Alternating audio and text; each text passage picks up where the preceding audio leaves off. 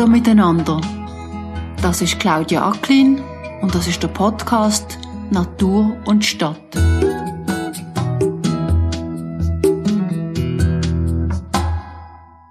Man unterscheidet bei der Rolle vom Wald im Klimaschutz, man redet von den drei S. Das eine ist, ist die Speicherung. Das zweite ist die sogenannte Sequestrierung, also das Binden von CO2. Und das dritte ist die Substituierung, also der Ersatz. Wenn wir reden von der Speicherung, dann meinen wir einfach den Stock an CO2, wo das Holz gespeichert hat. Also man kann sich das wie ein Vermögen auf einem Bankkonto vorstellen. Also einfach zu einem gewissen Zeitpunkt hat ein Wald eine gewisse Speicherwirkung. Und dadurch, dass die Bäume ja wachsen, dann nimmt natürlich das Volumen von diesen Bäumen zu. Sie werden grösser, sie werden breiter, dicker. Und das ist die Sequestrierung. Also mit dem Wachstum der Bäume über die Photosynthese tun die Pflanzen CO2 aktiv aus der Luft binden und einlagern dann wieder in das, im Holz. In. Der Wald muss heute viel leisten. Er soll Energieholz, also Brennholz liefern. Holz für zum Häuser zu bauen sollte er auch. Er muss Sauerstoff produzieren und mit seinem Boden das Wasser filtern. Er ist zunehmend wichtig für die Artenvielfalt zu fördern. Es hat für die Erholung von Spaziergängerinnen, Wanderer oder Bikerinnen da sein. Und als ob die Liste nicht genug lang wäre, muss er auch noch laut Wald-, Klima- und Energiepolitiken von der Schweiz dazu beitragen, zu viel Kohlenstoffdioxid, also das Klimagas CO2, in den Griff zu bekommen. Die Wälder und ihr Holz können auf verschiedene Arten dazu beitragen, wie wir gerade gehört haben. Sie können CO2 speichern, sequestrieren und andere Baustoffe substituieren. Was das genau heißt, was die Vorteile und Nachteile von diesen drei S sind, was der aktuelle Diskussionsstand ist, darüber redet jetzt denn gerade mit der Forstingenieurin und Spezialistin für Waldpolitik an der Hochschule für Agrar, Forst und Lebensmittelwissenschaften Havel mit der Evelyn Coleman Branchen. Sie hat mit zum Spiezberg Wald geführt und wir haben bei einer prächtigen Aussicht auf den Thunersee mit dem Wald hinter uns und dem Rebberg vor uns miteinander geredet. Devlin Coleman Branchen hat mir zuerst erzählt, was am Spiezbergwald besonders ist. Also wir sind hier im Spiezbergwald, gerade oberhalb von Spiez, eben mit einer wunderbaren Aussicht auf, auf das Schloss, auf die Bucht, wo ja scheint die schönste in Europa soll sein. Und ich komme eigentlich noch häufig hier an den Spiezberg. Es hat ein bisschen weiter oben einen Vita-Parcours, wo ich tendenziell bei Regenwetter gehe, weil es einfach eine gäbige, kurze Runde ist. Also mir gefällt der Spiezberg wirklich im Regen. Es ist aber auch so, dass in den letzten paar Jahren die Gemeinde hat Holzschläge durchgeführt für den Naturschutz. Wir sind hier in einem Naturschutzgebiet also hohe Biodiversitätswerte auch in diesem Wäldchen drin. Und da ist Holz angefallen und die Gemeinde bietet den Einwohnerinnen und Einwohnern der Gemeinde an, dass sie Brennholz beziehen. Und wir haben für unsere Stückholzführung daheim in diesem Moment äh, Holz bestellt und sind da in den Wald, in den Spitzbergwald gegangen, um das Holz abzuholen. Jetzt hast du mir auf dem Weg hierher gesagt, dass etwas Spezielles an diesem Wald ist, dass es sehr viel Eiben hat hier. Und du hast auch eine Hypothese gehabt. Willst du dir kurz noch mal erzählen, warum es vielleicht so viel Eiben hat? Man sieht es ja schon gerade hier, oder, dass auch auf der südrichtenden Seite einige Eiben sind. Wenn man ein bisschen auf der Nordseite von diesem Spiezberg geht, da hat man wirklich wunderschöne, riesige Eiben. Also ich habe noch selten einen Ort so, so imposante Eiben gesehen das ist auch ein Teil von dem, was mir halt gefällt. Ich bin als Kind so ein grosser Robin Hood-Fan und da spiele ich ja eben für die vielen Bögen ja eine wichtige Rolle und, und darum habe ich irgendwie immer einen Bezug zu diesen Eiben gehabt. Es hat lange Zeit weniger Eiben in den Schweizer Wäldern. Man hat das einfach beobachtet, dass die Eiben zugenommen haben wieder in den letzten Jahren. Man ist sich nicht ganz sicher, was hat mit den klimatischen Veränderungen zu tun, dass es dann vielleicht einfach wöhler ist wieder in unseren Wäldern. Aber wir wissen auch, dass die Eibe zurückgeschnitten worden ist früher, weil es giftig ist. Also gerade Nadeln sind sehr giftig für die Ross. Und in einer Zeit, in der natürlich die Leute im Wald mit Rösser haben Holz gerückt und so, haben die natürlich die Ebene gefällt. Oh, etwas, was ich nicht weiss, ob das hier eine Rolle spielt, ganz spezifisch, der Spiezberg ist also zu den grossen Belle Epoque-Zeiten vom Tourismus auch ein beliebter Aussichtspunkt gewesen. Äh, wir waren ja vorher gerade auf der wunderschönen Terrasse gewesen, wo man da über einen Felsen aus auf den Thunersee sieht und eben auch auf das Schloss. Und es könnte durchaus sein, dass die Eiben zum Teil hier aktiv umpflanzt worden sind, für so eine besondere Stimmung zu schaffen hier auf dem Spitzberg. Es ist immer ein bisschen dunkel mit Eibern. Sie haben etwas Unheimliches. Man hat das Gefühl, hm, dahinter ist es vielleicht irgendjemand ein oder noch schlimmer eine Wildsau oder so. Also hat man sieht nicht so durch, oder? Es gibt wirklich solche, die ein bisschen tiefer sind, es gibt solche, wie du sagst, die höher sind, aber sie nehmen viel Licht weg. Das ist ja so.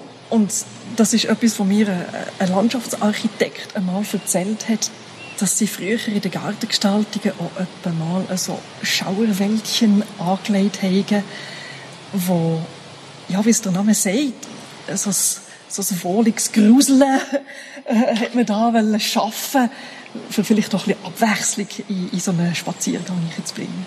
Das ist eine klassische Inszenierungsform. Da hat man sich so ein bisschen aneinander können kuscheln als Liebespaar oder so irgendetwas, gell? Da haben wir schon Romantik gehabt, ein bisschen von der anderen Sorte. es hat ja auch die Bürger gegeben, oder? Wo, wo sie gestanden, so in diesen Park innen, oder? Wo man durch einen schmalen, überwachsenen Bogen ist gegangen, wo man einfach ein bisschen näher zu müssen. Praktisch, gell? Wir haben uns vorgenommen, heute über den Klimaschutz zu reden und vor allem was eigentlich Wälder dazu können beitragen können. Würde man so auf Anhieb denken, dass die Schweiz in einer guten Ausgangsposition hat, weil sie, sagen wir, relativ viele Wälder hat. Aber was ist denn das eigentlich ganz genau, was ein Wald zum Klimaschutz kann beitragen kann? Genau, also man unterscheidet bei der Rolle vom Wald im Klimaschutz, man redet von den drei S. Das eine ist, ist die Speicherung, das zweite ist die sogenannte Sequestrierung, also das Binden von CO2 und das dritte ist die Substituierung, also der Ersatz. Wenn wir reden von der Speicherung, dann meinen wir einfach den Stock an CO2, wo das Holz mit allen Ästen, mit der Baumkrone, aber auch mit dem Wurzelwerk und dem Boden an CO2 gespeichert hat. Also man kann sich das wie ein Vermögen auf einem Bankkonto vorstellen. Also einfach zu einem gewissen Zeitpunkt hat ein Wald eine gewisse Speicherwirkung. Und dadurch, dass die Bäume ja wachsen, dann nimmt natürlich das Volumen von diesen Bäumen zu. Sie werden grösser, sie werden breiter, dicker. Und das ist die Sequestrierung. Also mit dem Wachstum der Bäume über die Photosynthese tun eben die Pflanzen CO2 aktiv aus der Luft binden und einlagern dann wieder in das, im Holz. Und darum, ein wüchsiger Wald der wird jedes Jahr wieder eine zusätzliche Menge CO2 in den Speicher einführen. Gehen wir zuerst durch alle drei durch und dann kommen mhm. wir gerne auf den nochmal zurück. zurück. Ja. Also das ist die Sequestrierung. Dann gibt es die zwei Formen von Substitution eigentlich. Genau. Also in beiden Fällen heisst ja Substitution, dass man mit dem Holz irgendeinen anderen Stoff ersetzt. Im Bereich von der Holzenergie reden wir davon, wenn man eine fossile Energiequelle, also Heizöl beispielsweise, ersetzt mit einer Holzführung. Und wirklich ist die klimaschutzmäßig, dass indem das Holz ja vorher mit dem Wachstum gebunden worden ist, wird es zwar im Moment vom Verbrennen wieder freigesetzt, aber die Bilanz ist ausgeglichen.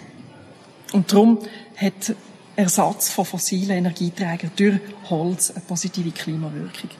Und das Zweite ist effektiv im verbauten Holz, also im weiterverwendeten Holz.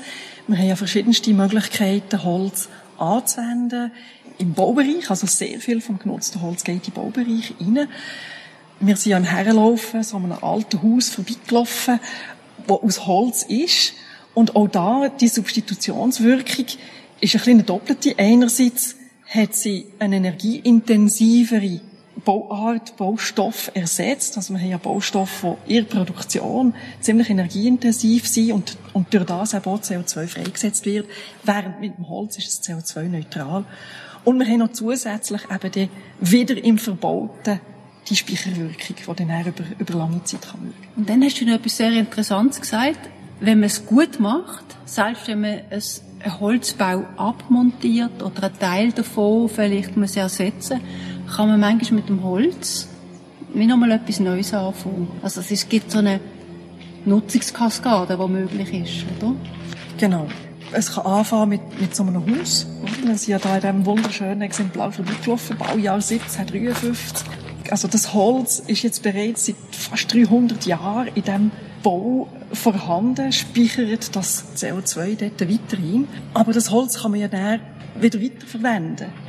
Also gerade kürzlich hat mir eine Bekannte erzählt, die ein altes Haus hat umbauen. Sie haben eine Zwischenwand rausgenommen, die aus altem Holz war, haben das wieder können versagen und als Holzboden wieder einbauen. Das Holz wird jetzt nochmal, vielleicht für 50 Jahre, einer neuen Verwendung zugeführt. Und das ist auch das, was wir jetzt postulieren. Du hast das Wort von der Kaskade schon genannt. Die Kaskadennutzung vom Holz, dass die möglichst stattfindet. Auch beim Energieholz, gell? Richtig, auch beim Energieholz. Also die Idee hinter der Kaskade ist, dass man das Holz das erste Mal stofflich nutzt, also eben, das heißt als Bauholz, und näher das Holz dann noch einmal einer neuen Verwendung zuführt, indem man vielleicht, wenn es nicht mehr so gut ist, eine Sparplatte zuführt. Das kann dann vielleicht noch einmal chemisch weiterverwertet werden, für die Zellulose zu brauchen. Und erst am Schluss wird man das dann noch einer energetischen Nutzung, also einer Verbrennung zuführen. Das ist nämlich ein bisschen ein Schock mit der Ukraine, mit, mit der Ukraine-Situation dass ein paar Leute gesagt haben, ja gut, jetzt haben wir ja Holz, jetzt tun wir das einfach mal verbrennen. Und dann haben ein paar Leute gerade sofort warnend ja, den Finger aufgehabt und haben gesagt, nicht eine gute Idee, nicht einfach blind, sondern eben erst, wenn man es eigentlich nicht mehr anders kann brauchen, weil sonst verheizt man eigentlich einen wahnsinnig tollen Rohstoff. Genau, da haben wir ja auch ein bisschen Gedanken von, von der Kreislaufwirtschaft rein, dass man nicht nur in der Kaskade nutzt, sondern eben auch innerhalb, das Beispiel vom Holzboden im gleichen Haus innen, oder? Das ist ja wie eine Wiederverwendung, noch immer als Baustoff. Und wenn man natürlich Holz direkt aus dem Wald nimmt und verführt, dann vergibt man sich sehr, sehr viele Möglichkeiten von, so einer Kreislaufwirtschaft.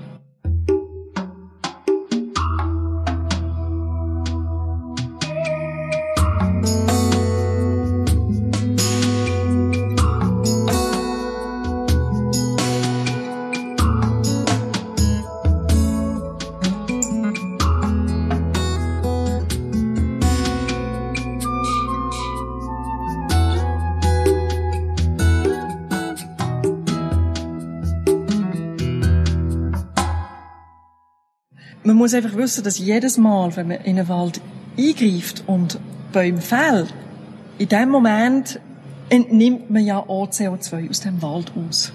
Also jetzt auch in der CO2-Bilanzierung erscheint das als, im ersten Schritt mal als Emission. Und der Baum, der gefällt worden, ist ja dann nicht mehr in der Lage, noch mehr CO2 zu speichern. Aber es ist genau so, dass Wälder entlang von ihrem Lebenszyklus je nach Altersphase unterschiedlich schnell wachsen. Und wir reden da vom Zuwachs. Und es ist ja so, dass in jüngeren Wäldern der Zuwachs höher ist als bei einem alten Wald. Also das kann man durchaus vergleichen mit einem Teenager, oder, der irgendwann einmal in die Luft schießt und breiter, kräftiger wird. Und auch da kommen Bäume in ein Alter rein, wo sie eine sehr grosse Wachstumsleistung herlegen und in dem Moment auch sehr, sehr viel CO2 können frisch sequestrieren. Also Wälder wachsen immer weiter. Es ist ja nicht so, dass das Wachstum vom Baum, also bis er abstirbt, wächst er ja weiter. Aber im Alter nimmt das Wachstum stark ab. Und das ist eine kluge Bemerkung, die ich irgendwann in einem von diesen Artikeln gelesen habe, die du mir geschickt hast. Jemand hat geschrieben, CO2 speichern und CO2 vermeiden oder halt eben eigentlich negativ CO2 machen, das ist ein Unterschied. Wenn man einfach das gespeichert hat, Punkt, haben wir damit unsere Klimaziele natürlich noch lange nicht erreicht, weil wir müssen, wie du sagst, sequestrieren. Wir müssen eigentlich noch mehr CO2 aus der Atmosphäre rausziehen. Wir müssen eigentlich noch ein Plus machen, oder? Das lenkt nicht einfach einen Wald zu haben. Genau, das ist so. Wir sind darauf angewiesen, weder Wald, wenn Bäume als CO2 senken, wenn wir also reden dann müssen die ja entsprechend können am Wachsen sein.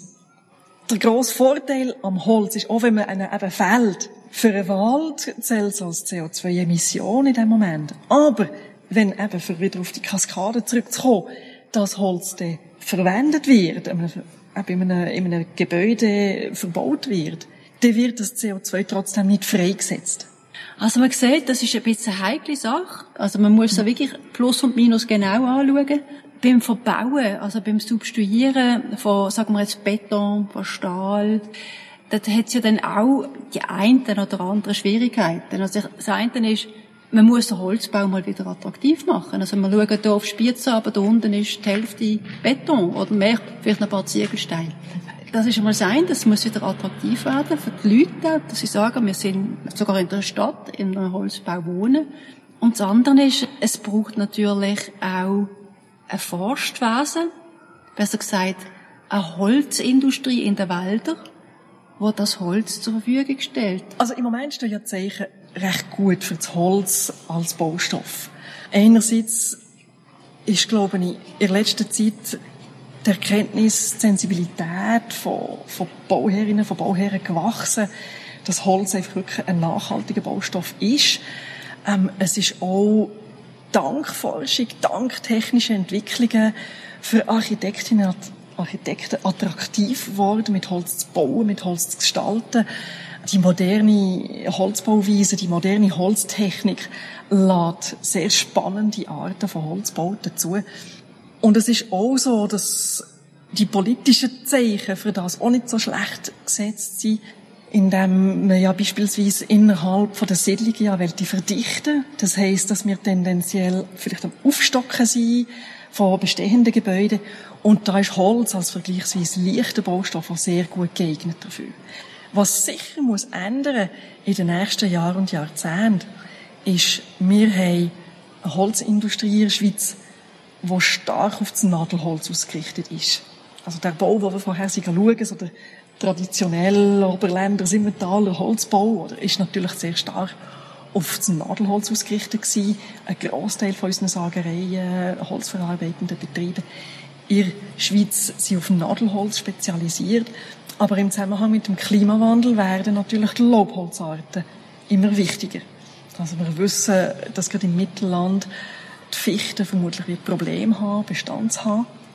Und das heisst, dass sich der Holzbau auch wird ein bisschen neu erfinden dass das auch in Zukunft attraktiv wird, attraktiv kann werden. Ich glaube, zum Teil kann man sich da auch auf, auf alte Bautechniken zurückbesinnen. Die Riegelbauten, beispielsweise, oder? kennt man ja aus tieferen Lagen. Das sind oft Gebäude, wo, wo aber Laubholz, zum Beispiel Eiche, ist, ist verbaut worden, weil sich einfach diese Bauform für Laubhölzer eignet. Und ich glaube, also die Forschung und Holzbauer sind ja jetzt auch dran, Möglichkeiten zu schauen, wie dass man moderne Formen von, von Laubholznutzung im Bau kann entwickeln, um das auch wieder attraktiv zu machen. Also es entstehen ja auch die ersten grossen Laubholzbauten in der Schweiz jetzt gerade in den nächsten Jahren. Also wir haben über das dritte S schon geredet, nämlich, dass man Energieholz, wie du vorher erklärt hast, kaskadierend muss nutzen. Also erst, wenn man es wirklich für nichts anderes mehr brauchen kann, erst verheizt, oder, weil es sonst schade ist. Ich glaube, zu dem habe ich jetzt im Moment gar nicht so viel zu fragen. Das versteht eigentlich jeder, aber... Gut, es hat schon ein paar spannende Zusammenhänge. Okay. Und ich gleich noch hätte ich sagen Gut. dazu, weil es ist, also vielleicht auch für den Bogen zu machen zum Politischen. Mhm. In Bezug auf das Energieholz hast ja du vorher die Ukraine-Krise, den Krieg angesprochen, wo ja letzten Herbst auf das Mal im Hinblick auf, äh, auf den Winter, äh, mit der Sorge, ob wir da unsere Energieversorgung sichergestellt haben, ein riesen Rennen war auf alternative Energiequellen und unter anderem auf das Holz. Gut, das ist ja so eine Momentaufnahme. Es ist ja dann auch nicht so ein kalter Winter gewesen, wie man vielleicht jetzt Sorge hatte. Darum, diese Situation hat sich ein bisschen beruhigt. Aber man muss halt schon wissen, dass das Holz, das Energieholz, kann einen Beitrag leisten zu unseren Energiezielen in der Schweiz. Aber es darf nicht auf Kosten von der Kaskade passieren, zum einen. Und im Moment ist es so, dass fast eine zu grosse Nachfrage ist nach Energieholz. Wir haben ja noch Potenzial in den Schweizer Wäldern. Also es ist nicht so, dass wir gerade schon ausgeschossen sind. Aber wir wissen, dass es fast einen Überhang gibt, also eine grosse Nachfrage nach Holzenergie in den nächsten paar Jahren, als man jetzt unmittelbar aus dem Schweizer Wald kann liefern kann. Es ist jetzt so, dass Holzenergie Schweiz beispielsweise eine Studie jetzt am Angehen ist, für zu sehen, wo hat es eigentlich grosse Holzenergieanlagen, die geplant sind, was ist ihr Bedarf an Holzenergie, für zu sehen, ob es mit den jetzigen Kapazitäten wirklich auch kann beliefert werden. Das wäre natürlich einerseits für das Energieholz ganz ein schlechtes Zeichen. Und das andere, das halt einfach den dazu führen gewisse Zeichen haben wir schon in die Richtung, ist, dass der Holzenergiepreis steigt. Aber das führt dazu, dass also die Energieholzpreise zum Teil fast gleich hoch sind für das Industrieholz. Mit dem Ergebnis, dass es attraktiv wird, Industrieholz gerade direkt als Energieholz zu verkaufen. Und da sind wir dann eben wieder in dieser Zwickmühle innen mit der Kaskadennutzung, die dann nicht mehr super ist. Ich vergleiche es halbes gern also mit dem, dem Bauer, der ein, ein Kalb zum Metzger bringt. Er wird auch dann das machen, wenn der viele Preis gut ist, weil das ist das, was die Wertschöpfung bringt. Und das ist im, mit dem Holz ist das die stoffliche Nutzung, also das Bauholz, das gute Preise erzielt. Während das andere, das Energieholz, das ist quasi das Fleisch. Und wenn natürlich insgesamt Holznachfrage grösser wird, Preise auch interessant werden, natürlich auch mehr Holzenergie, also Energieholz zur Verfügung stehen, weil es attraktiver wird, in bisschen abgelegenere Regionen zu holzen, wo im Moment einfach wegen Transportkosten, ähm, wegen Aufwand von der Holzerei jetzt nicht interessant sind für den Waldeigentümer. Es gibt in der Schweiz ja 30 Prozent Privateigentümer und viele von denen sind gar nicht besonders aktiv, oder? Ein paar von ihnen wissen nicht einmal, dass sie Wälder haben, oder sie haben einmal etwas geerbt und sich nie mehr wieder wirklich mit denen auseinandergesetzt.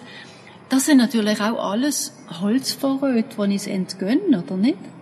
Ja, aus einer Perspektive Holznutzung vielleicht schon. Es ist ja so, dass, dass wir wissen, dass viele Waldeigentümerinnen und Waldeigentümer nicht gross Interesse haben, ihren Wald zu nutzen. Aber so Flächen können natürlich eine andere Wirkung entfalten. Das muss man halt auch berücksichtigen. Das also können ja wie für Biodiversität. Richtig. Für Biodiversität, oder? Das, das können ja wie so Reservatsinseln sein, die da bestehen, wo halt einfach, wir wissen ja auch, dass es einige Wälder hat und die sind oft in privater Hand, wo seit 50 Jahren oder sogar noch mehr nicht mehr sind genutzt worden. Die können für Lebewesen, für die Natur hingegen ganz spannend sein und wie auch so eine Trittsteinfunktion erfüllen in unseren Wäldern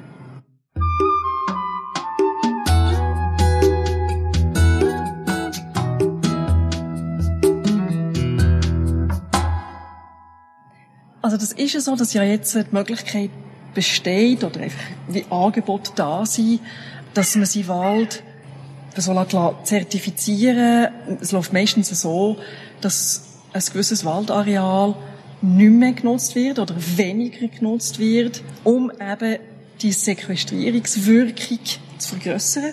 Also man lässt dann ganz bewusst der Wald zuwachsen und durch das eben CO2 binden. Und die Differenz quasi zwischen bewirtschafteten Wald und eben den Waldteilen, die nicht mehr bewirtschaftet werden, das ist ja wie so eine zusätzliche Menge an CO2, wo in Form von Zertifikat und freiwilligen Markt kann gehandelt werden. Das kann durchaus für einen Waldeigentümer, äh, für einen Waldeigentümer eine interessante Option sein, einen gewissen Mehrwert schaffen, also finanzieller Art einerseits. Die Beispiele, die ich kenne, sind auch kombiniert eben mit der Unterschutzstellung als Waldreservat, wo man ja auch die Wälder aus Biodiversitätsgründen will, älter werden, eben will, einem natürlichen Prozess überlassen. Du hast jetzt gerade gesagt, du kennst ein Beispiel. Kannst du noch eins vielleicht nennen, wo das ist und was die genau machen? Also der genaue Stand vom Projekt jetzt weiss ich nicht, aber das Habkeren, irgendwo im Richtung Grünenberg-Pass, hier im Berner Oberland, wo jetzt so etwas angedenkt ist, wo eben gewisse Fläche als Reservat ausgeschieden wird, gleichzeitig eben das zuwachsende Holz der in Form von CO2-Zertifikaten auf dem freiwilligen Markt anbieten. Ich glaube, du tust eher präferieren, dass man das Holz wirklich in Gebäude speichert. Warum findest du das der bessere Weg? Also es hat zwei Gründe. Das erste ist, das ist natürlich risikobehaftet, so solche. Gerade wenn Wälder älter werden, werden sie auch ein bisschen instabiler. Da ist ein gewisses Risiko da, dass ein Sturmereignis oder jetzt haben wir ja gerade der Waldbrand da im Wallis, oder? Das sind natürlich Ereignisse, die dazu können führen, dass auf einmal so eine Fläche grossflächig zusammenbricht. Und in dem Moment ja das CO2 dann wieder freigesetzt wird. Also das ist ein heikler Punkt im Ganzen. Es macht nicht überall Sinn, dass wir solche Flächen ausscheiden. Wir sind auch nicht ganz zufällig hier in diesem Spiezbergwald, genau aus diesem Grund, weil wir sind hier ja in einem Naturschutzgebiet, wo in den letzten Jahren ganz gezielt der Wald ist aufgehellt worden, weil es eigentlich ein Standort ist, wo leichte Wälder auch sehr gut sind und eine sehr hohe Biodiversität sind. Also hier hat man zugunsten von der Biodiversität im Gegenteil eben stärker eingegriffen. Wenn man natürlich alles einfach lässt, für eine Maximierung von der CO2-Sequestrierung zuwachsen, dann gehen uns solche Standorte verloren. Also da ist einfach ein Interessenskonflikt, wo halt auch da ist, bis zu einem gewissen Maß zwischen Zielsetzungen von der Biodiversität, zwischen der Substitutionswirkung vom genutzten Holz und den CO2-Ziel, die wir in der Schweiz haben. Und darum denkst du, es ist weniger risikobehaftet, wenn wir mehr bauen mit Holz? Das Beispiel von diesem schönen Haus da unten, 300 Jahre Holz in einem Gebäude innen, tönt nach einer guten Bilanz. Du haltest das für den weniger risikobehafteten Weg? Ja, weil es ja wirklich auf die Dauer der Mehrfachnutzen kann bieten indem wir bewirtschaftete Wälder haben für Biodiversität, für das Holz, für den Schutz, äh, also für alle anderen, für die Erholung oder für alle anderen Waldleistungen, die wir wollen. Und solange das, die Waldbewirtschaftung nachhaltig passiert, also dass die Wälder nicht langfristig übernutzt werden, und solange das, das Holz, das rauskommt, intelligent, langfristig eingesetzt wird, dann haben wir einfach den optimalen Gesamtnutzen. Also das Fünferle und das Weckli haben wir dann? Ja. also man muss vorsichtig sein, habe ich jetzt verstanden, in der Art, wie man mit diesen CO2-Zertifikaten umgeht. Also besser gesagt, welche Zielsetzungen man hat in Bezug auf die Wälder. Ist ja so, je älter ein Wald wird, desto mehr speichert er vor allem und tut nicht mehr eigentlich wie noch negative Emissionen sozusagen machen, also noch mehr CO2 binden im eigenen Wald. Also es gibt so viele verschiedene Nachteile. Auf der anderen Seite gibt's, gibt es ungeheure Vorteile, wenn man es eben auch richtig macht. Man will auch eine Holznutzung zu machen, will man dann noch das Holz also in Gebäuden innen noch sehr gut längerfristig kann verbauen und dort damit CO2 speichern. Also wenn man die Balance findet im eigenen Land sozusagen, dann nachher haben wir eigentlich eine gute Situation kreiert. Also es widerspricht sich ja auch nicht direkt. Wir haben ja gleichzeitig auch einen Mangel an sehr alten Wäldern in der Schweiz. Und dass man solche Flächen vielleicht auch gezielt anlegt, oder gerade im Mittelland beispielsweise haben wir zu wenig solche Waldflächen, wo man, wo man sich selber eben den natürlichen Prozessen überlässt. Also es kann durchaus Sinn machen, dass man so Flächen ausscheidet, für Biodiversität langfristig, aber als Waldreservat ausscheidet, wo keine Nutzung oder nur eine sehr reduzierte Nutzung stattfindet.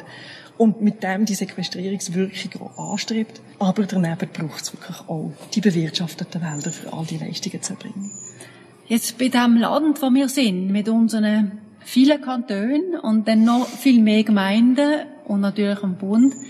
Wer übernimmt dort die Steuerung? Wie steuert man so einen Prozess? Einerseits macht man das meistens mit irgendeinem grossen Strategiepapier, wo dann so in Anführungszeichen auch wieder kaskadierend bis in Gemeinden aber umgesetzt muss werden.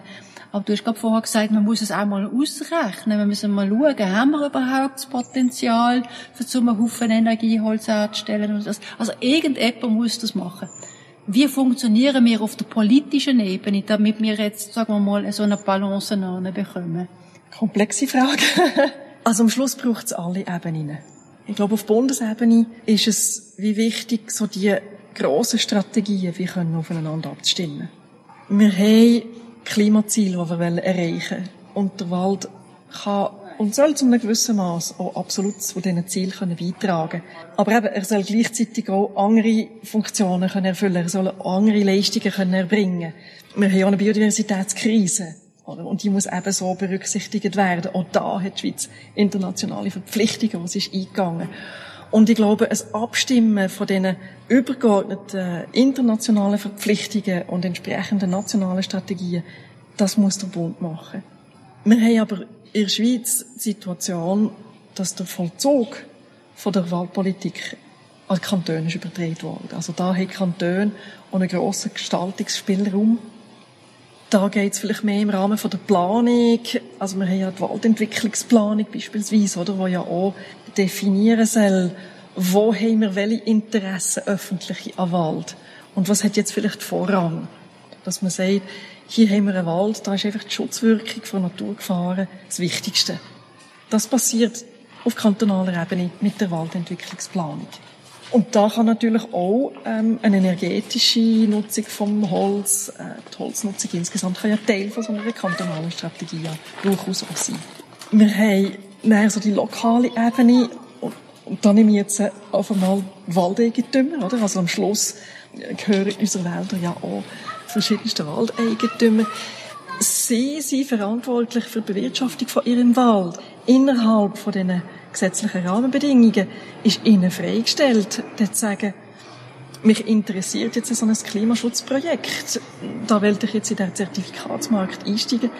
Oder im Gegenteil zu sagen, für mich jetzt ist mit meinen Wäldern der Holzproduktion oder Biodiversitätsförderung gleich die Wälder im Vordergrund. Und ich glaube, wir reden in der Wahlpolitik wenig von den Gemeinden, aber sie haben natürlich da auch eine Steuerungswirkung. Also ich denke jetzt an das Label Energiestadt oder so solche Sachen, oder? Wo natürlich mit der Förderung von Holzenergieanlagen und so solchen Sachen durchaus im Kleinen wirklich auch kann, kann gesteuert, kann mit beeinflusst werden. Und, und ich glaube, es muss da wirklich zwischen Waldeigentümer und den Behörden auf der verschiedensten Ebenen ja wie ausgehandelt werden und, und der Bevölkerung ausgehandelt werden. Es ist ein politischer Prozess, ganz klassisch, oder? Was, was wollen wir? In welche Richtung wollen wir mit unseren Wäldern in der Schweiz? Was, welchen Beitrag sollen jetzt die an den Klimaschutz beitragen und was nicht? Und das ist einerseits sehr eine politische Frage, aber es bricht sich dann einfach auf einzelbetriebliche Entscheidungen vom Waldeigentümer. Das ist ja das, was das Thema so spannend macht.